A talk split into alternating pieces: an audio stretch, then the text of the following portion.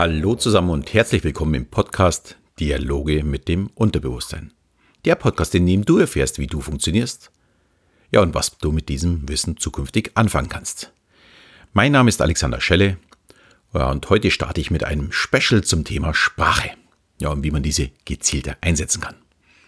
Der Podcast ist eine Zusammenarbeit mit meinen beiden Kollegen Rainer Mees und Thomas Heine und ist ein Teil unseres Projektes, das Blackbox-Protokoll. Wenn ihr mehr zu unserem Projekt und unseren Angeboten wissen möchtet, haben wir für euch einen Link in die Shownotes gestellt.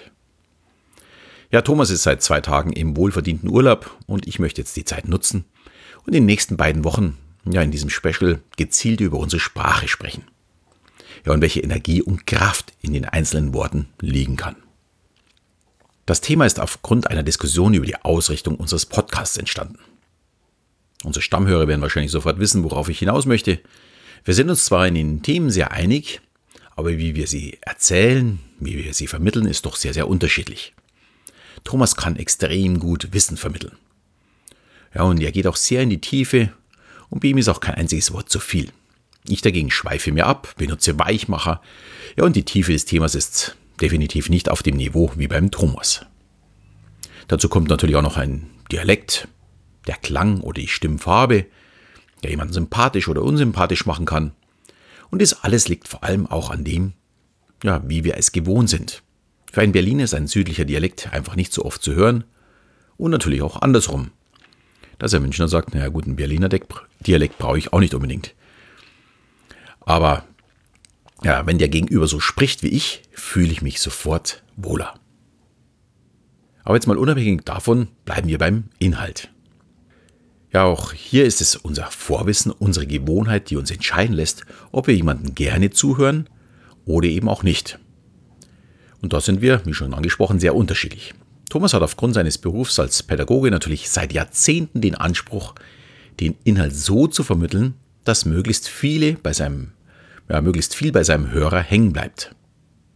Also dass die Zuhörer, in dem Fall seine Schüler, lernen. Er möchte auch Wissen vermitteln, und keine Wahrscheinlichkeiten. Als Biologe würde er zum Beispiel sagen, ein Vogel kann fliegen.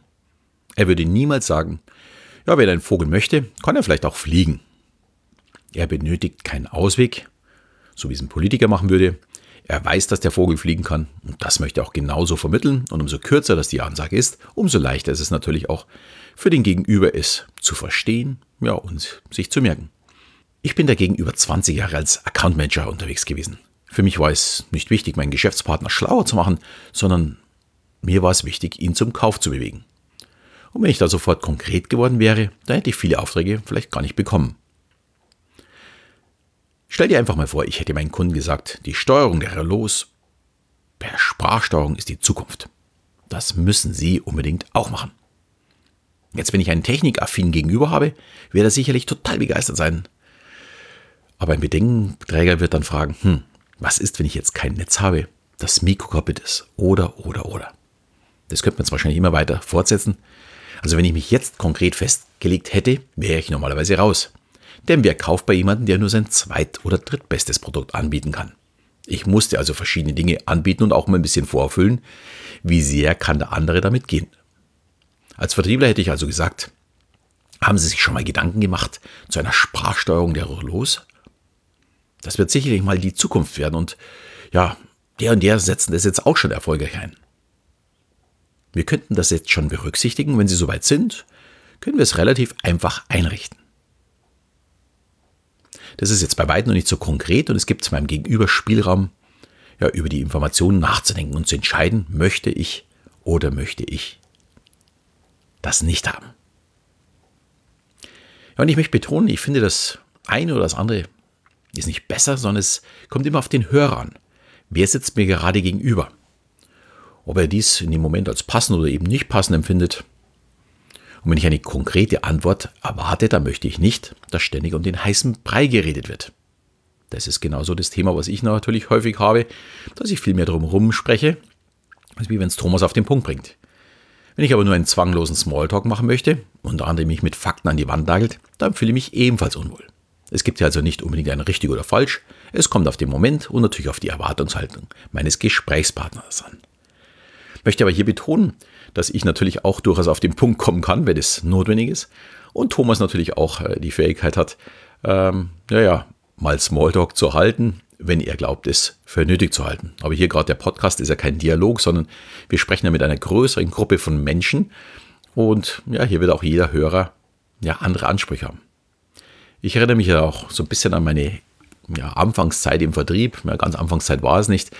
Aber ich habe mal Ende der 90er Jahre ja die ganzen Forschungseinrichtungen in und um München rum betreut. Also die Ludwig-Maximilian-Universität, die TU, das Klinikum Großhadern, das Klinikum rechts der ISA, ähm, Max-Planck-Institut, ja unter anderem auch das Leibniz-Rechenzentrum.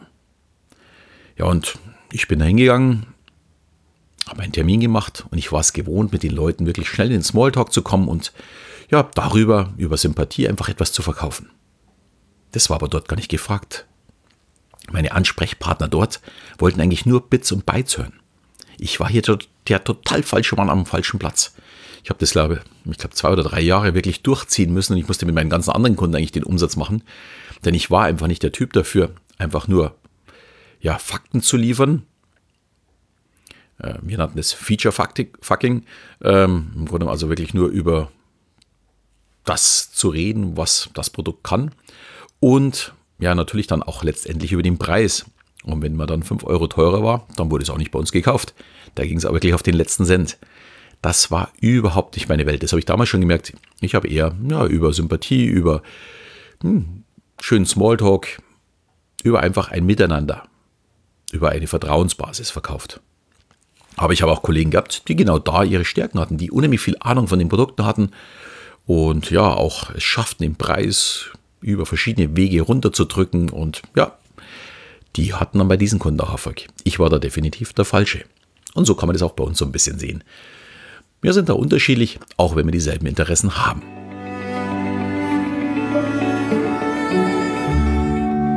Ja, einige werden jetzt sagen, ja, dieses Drumherumreden, das ist ja wie das Geschwafel von Politikern. Sehr viel heiße Luft, aber wenig Konkretes. Und diese Ansicht ist auch vollkommen korrekt. Aber wir möchten auch nicht immer alles vorgesetzt bekommen. Wir verlangen danach, selbst nachdenken, selbst gefordert zu werden. Und auch bei mir im Vertrieb war das ganz sicher so. Wenn der Kunde selbst auf die Lösung eines Problems gekommen ist, war der Verkauf viel, viel leichter, als wie wenn ich doch hätte in irgendeiner Form überzeugen müssen. Also wenn ich es geschafft habe, mit meinen Informationen den Kunden dazu zu bringen, meine Lösung zu präferieren, bevor ich sie ihm überhaupt sage, ja, dann hatte ich eigentlich schon gewonnen. Und auch die Politik lebt doch von Diskussionen und nicht von festgelegten Meinungen, die für alle gelten. Die einen möchten, dass wir ein bisschen sozialer denken und für, füreinander da sind, und andere wiederum wollen am liebsten die Grenzen wieder hochziehen. Und alles, was gefühlt anders ist, aus Deutschland wegekeln. Ja, und beide Seiten haben aus ihrer Sicht des eigenen Weltbildes gute Gründe für ihre eigene Wahrheit. Auch wenn ich vielleicht nicht die eine oder andere Seite für gut heiße, aber derjenige, der meint, es ist wichtig, die Leute rauszuegeln, oder meint, es wäre wichtig, dass wir alle genau dasselbe verdienen, ja, der hat dafür einen Grund. Ja, und wenn jetzt ein Politiker eine konkrete Aussage macht, verliert er Menschen, die ihn vielleicht bei vielen anderen Themen wählen würden. Daher habe ich für diese, na sagen wir mal, vorsichtigen Aussagen der Politik auch Verständnis. Dass man mit einem klaren Bekenntnis in der Öffentlichkeit nicht weit kommt, hat uns ja in den letzten Wochen und Monaten Martin Schulz leider Gottes sehr, sehr eindeutig gezeigt. Ja, ich hatte übrigens in den 90er Jahren auch einen Vertriebskollegen, der mich wirklich faszinierte. Er hat ziemlich wenig bis gar keine Ahnung von unseren Produkten und es hatte auch nicht den Anschein, als würde er sich wirklich dafür interessieren. Aber wenn er vor Kunden eine Stunde einen Vortrag gehalten hat, hat er am, am Ende des Vortrags tausend Applaus bekommen. Ich war damals ja so Mitte 20 und mich faszinierte es, wie er Firmenbesitzern, Geschäftsführern, Vorständen eine Stunde ihres Lebens klauen konnte und die dann auch noch begeistert sind. Er hat in der Stunde nichts gesagt, dass irgendjemand weiterhelfen könnte. Aber trotzdem waren die Zuhörer begeistert. Aber vielleicht hat er sie auch nur dazu angeregt, selbst darüber nachzudenken. Ja, und das ist eben ein Mehrwert, den viele von uns auch schätzen. Vielleicht nicht bewusst, aber unbewusst. Aber kommen wir zurück zu uns und unseren Themen. Ja, nicht nur aufgrund unserer Erfahrungen, sondern auch wegen der Hypnose wissen wir natürlich genau, wie hoch die Beeinflussung durch Sprache ist. Und genau das werden wir in den nächsten Folgen genauer betrachten. Wir starten als erstes mit dem Thema Framing. Man kann es auch vereinfacht als Schubladendenken beschreiben. Wir bewegen uns gedanklich immer in einem Rahmen, dem Frame, und mit dem Wissen ist es möglich, andere Menschen zu beeinflussen. Aber diese Beeinflussung passiert auch jeden Tag mit uns selbst. Dann in der nächsten Folge setzen wir uns ja, mit dem Thema Priming auseinander. Hier geht es darum, wie ich dem Reiz eines bestimmten Wortes, man kann auch Anker dazu sagen, erliege. Und wer schon mehr Folgen von uns gehört hat, wird vermutlich auch sofort diese Erinnerung zu diesem Anker haben, der eben etwas Bestimmtes auslöst. Hier vielleicht nochmal zur Erinnerung die Kognition von Pavlos und seinen Hunden. Der Zusammenhang der Glocke mit dem Sabbern. Und das funktioniert auch mit einzelnen Wörtern. So, in der darauffolgenden Folge geht es dann weiter mit dem Thema Pacing. Wie bekomme ich jemanden dazu, Ja zu sagen? Das ist sicherlich für Verkäufer ganz interessant, aber auch in vielen anderen Lebenslagen eine interessante Technik, um die eigenen Interessen durchzusetzen. Muss nur aufpassen, dass man dieses nicht zu sehr übertreibt.